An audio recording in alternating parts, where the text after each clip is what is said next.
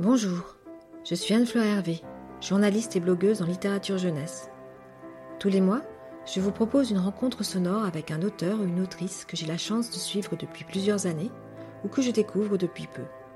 Ensemble, nous allons parler de son dernier roman et explorer ce qui s'y cache entre les lignes. Entre les lignes, c'est le nom de cette nouvelle série de podcasts. Bonne écoute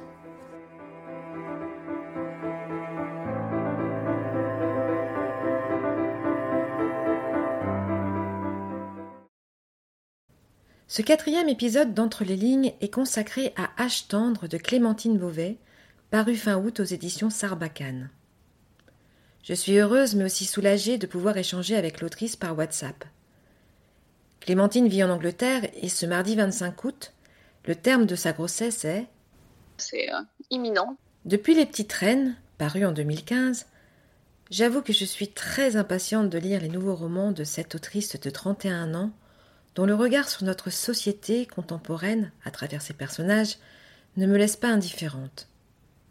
J'apprécie aussi ses choix stylistiques, sa liberté et sa fantaisie comme dans Songe à la douceur, écrit en vers libre, ou encore Brexit Romance, So British. Cette fois-ci, elle a choisi d'écrire son histoire sous la forme d'un journal de stage.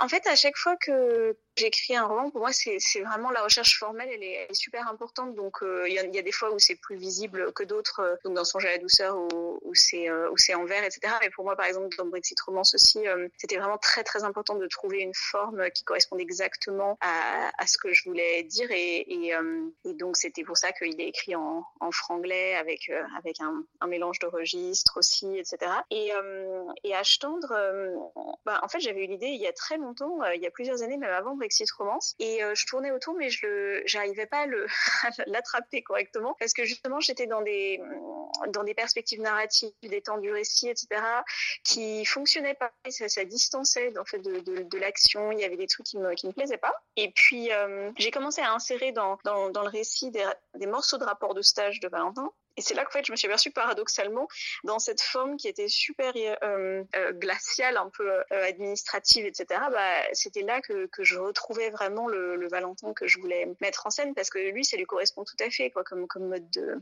de, de narration. Dimanche 31 août. On est encore le 31 août. Mais j'ai décidé de commencer à rédiger le journal parce qu'il me semble important de cultiver dès le départ de bonnes habitudes. Tout à l'heure, Cola est parti. Je suis seule dans ma chambre. La chambre n'est pas grande. En étirant les bras, j'arrive à toucher les deux murs à la fois. Elle est plus longue que large. On y trouve un lit simple. J'ai fait le lit avec la literie qu'on a achetée. Il y a un placard, qui était vide jusqu'à ce que je le remplisse. Il y a une petite étagère sur laquelle j'ai mis les livres, au-dessus du bureau. Tout est blanc ou beige. Et les meubles sont faits de ce plastique lourd qui pèle avec des taches de rousseur. Je n'ai encore rien vu de Boulogne-sur-Mer. Mais j'ai senti la mer et j'ai entendu les mouettes. La maisonnette est située juste derrière une grande brasserie rouge qui brille de l'intérieur. La brasserie s'appelle Amiot. Spécialité Welsh Rarebit. Mes impressions de la maisonnette ont été perplexes. En effet, ce n'est pas une maisonnette comme je comprends le mot maisonnette. Ce serait plutôt une maison collée à une autre maison de chaque côté. À l'extérieur, c'est vieux, et à l'intérieur, c'est neuf. Il y a de la moquette marron et des murs beiges.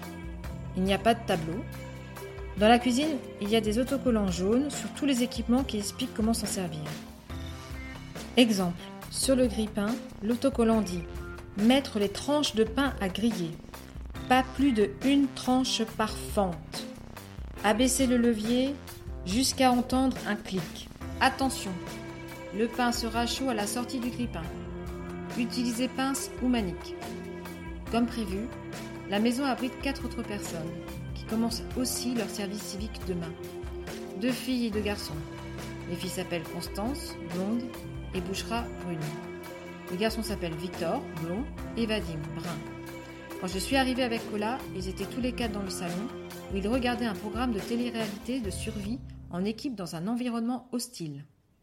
Cola m'a présenté. Constance Harry. Constance. Tous les garçons commencent par un V dans cette maison. C'était vrai. Là-dessus, Cola a dit que j'étais sans doute fatiguée et que j'aurais envie d'aller me coucher. C'était vrai. J'avais aussi hâte de lire Survivre au service civique. Et par ailleurs, je ne voulais pas regarder ce programme de télé-réalité car je n'aime pas le spectacle de la violence. Bon, à ce stade du podcast, ce serait bien que je vous parle de Valentin Lemonnier. Ce dimanche 31 août d'un futur proche et alternatif, il vient de terminer son collège. Et comme tous les élèves de français de troisième, il est obligé de faire un service civique de dix mois avant d'intégrer le lycée. C'est la présidente de la République qui l'a décrété. Comme tous les stagiaires, il est attendu qu'il tienne un journal de stage, une sorte de mixte entre le rapport de stage et le journal intime, en vue de, je cite, consigner ses impressions. Il est attendu aussi qu'il rédige des notes rétrospectives de manière à, je cite, donner à son récit autonarratif une dimension réflexive il y a une espèce de truc euh, horrible quand on se relit, quand on relit euh, notre journal, ce qu'on ne fait pas forcément d'ailleurs le plus rarement possible, mais de, ah, de sentiment de gêne absolue et on voudrait mettre des notes rétrospectives comme ça. Et, euh, et très vite, quand j'ai compris que je pouvais faire beaucoup avec ces notes rétrospectives-là, tout le, le challenge était de faire sortir le, l'évolution du, jeune garçon à travers ce langage qui parfois on sent qu'il va se retirer vers quelque chose de très jargonneux quand il veut se protéger justement et ne pas et ne pas mettre ses sentiments à découvert. Et puis parfois il se lâche un peu plus. Et puis parfois il fait des petites tentatives expérimentales d'écriture etc euh, et donc tout était dans l'espèce de mesure entre euh, les maladresses les faiblesses etc et aussi des moments plus lyriques ou plus euh, proches de, de ses sentiments quoi. Autre précision concernant Valentin. Le garçon habite Albi dans le Tarn pour son stage, il a été envoyé dans un centre de personnes âgées à Boulogne-sur-Mer, dans le Pas-de-Calais, soit à environ 950 km d'Albi. Selon l'un de ses colocataires, c'est la loose. Pour moi, c'était une belle surprise de constater que la côte d'Opale pouvait être le décor d'un roman mon père, euh, enfin toute la famille de mon père euh, est là-bas depuis euh, depuis depuis longtemps, donc donc on y va, on, y est tout le temps en fait. Donc j'ai écrit j'ai écrit la, pas, pas la majeure partie, mais j'ai écrit beaucoup beaucoup de ce roman sur la côte dans un petit village qui n'est pas qui n'est pas sans rappeler un endroit de famille. Et puis Boulogne-sur-Mer, moi ça me semblait, enfin en fait j'aimais bien l'idée de placer ce stage dans cette ville-là parce que bon déjà ça offrait quand même beaucoup de, perspectives de, de description euh, intéressante avec cet aspect aussi de port euh, qui se rapportait aussi beaucoup à Jacques Demy. Enfin, pour moi, c'est quand même une grosse influence sur le bouquin, donc euh, on pouvait aussi décrire ça. Et j'aimais bien le fait que ça soit dans une espèce de France alternative où il y aurait une énorme médiathèque futuriste en haut de la, de la falaise quelque part. Enfin, c'est un Boulogne-sur-Mer qui est pas exactement le même que, que celui qui est là en ce moment. Et dans ce Boulogne-sur-Mer, qui n'est pas exactement celui de maintenant,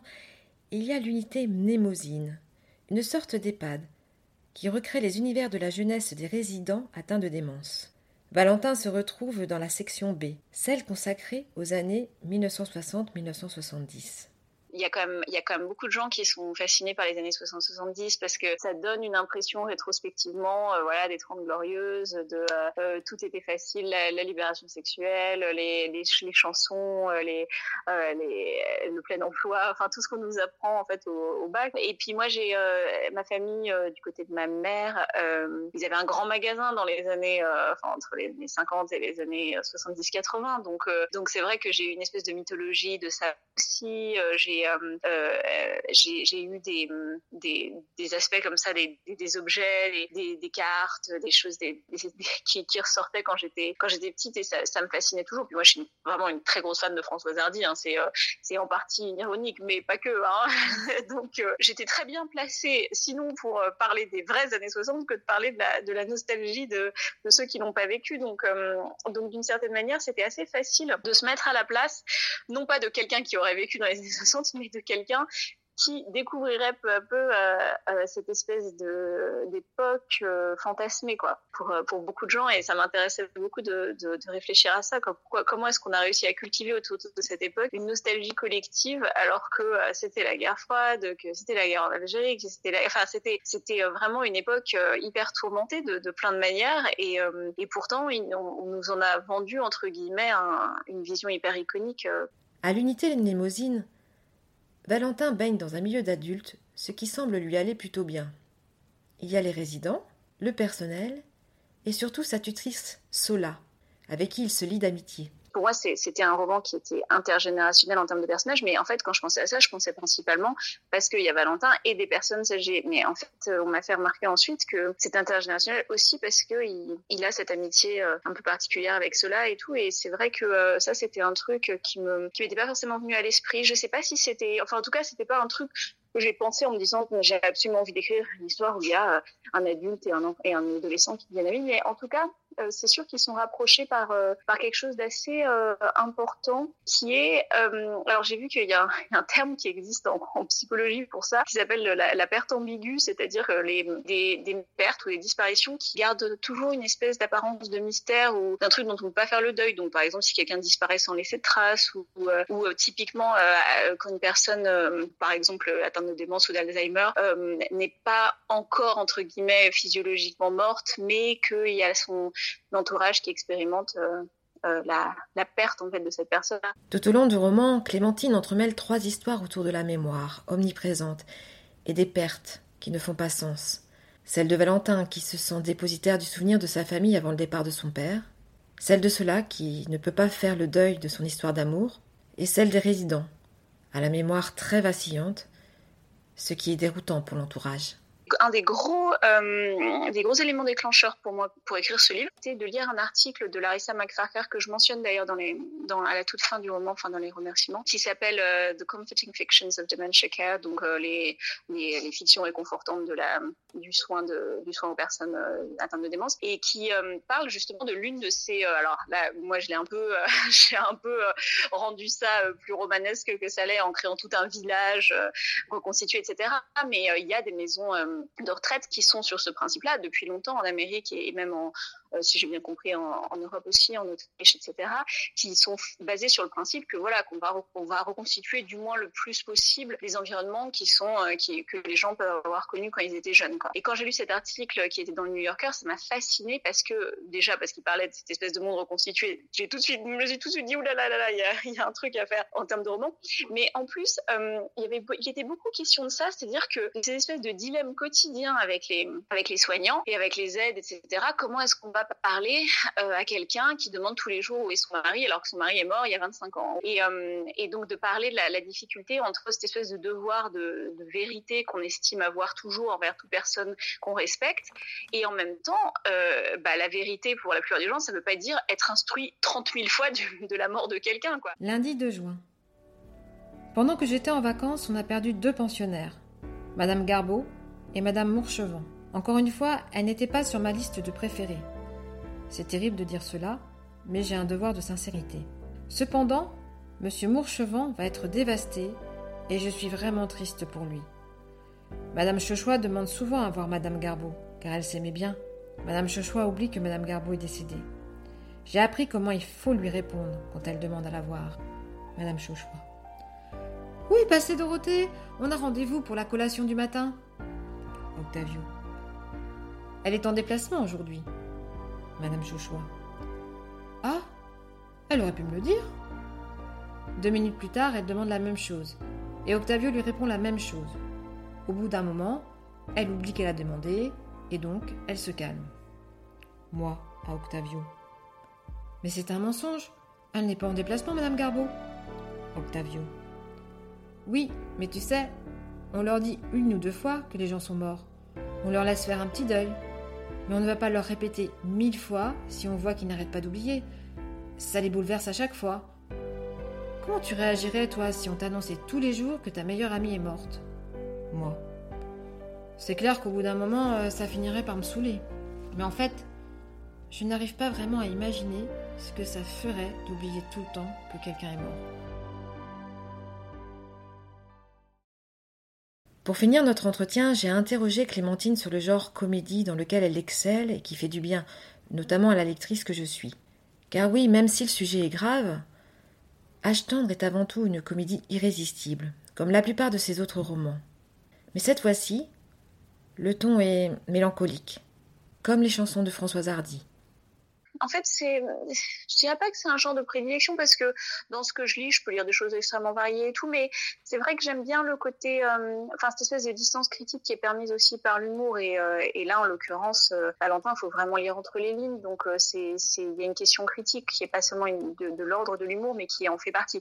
L'humour, c'est quand même un gros, gros, gros vecteur pour instaurer une distance critique en général, quoi. Et et ouais, les, quatre, enfin les trois, je veux dire, les, les petites reines Brexit Romance et, et c'est vrai qu'ils ils ont la même, peut-être la même relation à, l'humour, c'est-à-dire que c'est de l'humour qui est souvent aussi au service de un côté social. Euh, euh, mais peut-être que, enfin, pour moi, les petites reines est quand même beaucoup plus sarcastique euh, et Brexit Romance beaucoup plus euh, humour anglais entre guillemets, donc un peu détaché. Alors que pour moi, euh, H tendre est quand même beaucoup plus un registre humoristique qui vient d'une une sorte d'attachement en fait au, au, personnage parce qu'on n'a pas envie vraiment de se moquer de lui. Et l'humour dans H tendre cette espèce, d'humour mélancolique euh, assez doux en fait. Euh, je voulais pas qu'il y ait de c'est pas c'est pas un humour brutal.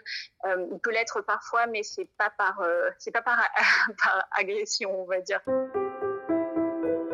Vous venez d'écouter Entre les lignes une série de podcasts qui a l'ambition de mettre un coup de haut-parleur sur la littérature jeunesse. Je suis Anne-Fleur Hervé, journaliste et blogueuse. La musique est signée David Ilowitz. Vous pouvez retrouver ce podcast ainsi que la chronique du livre sur le blog livresse.fr. À dans un mois pour une nouvelle rencontre sonore avec une autrice ou un auteur jeunesse. Au revoir.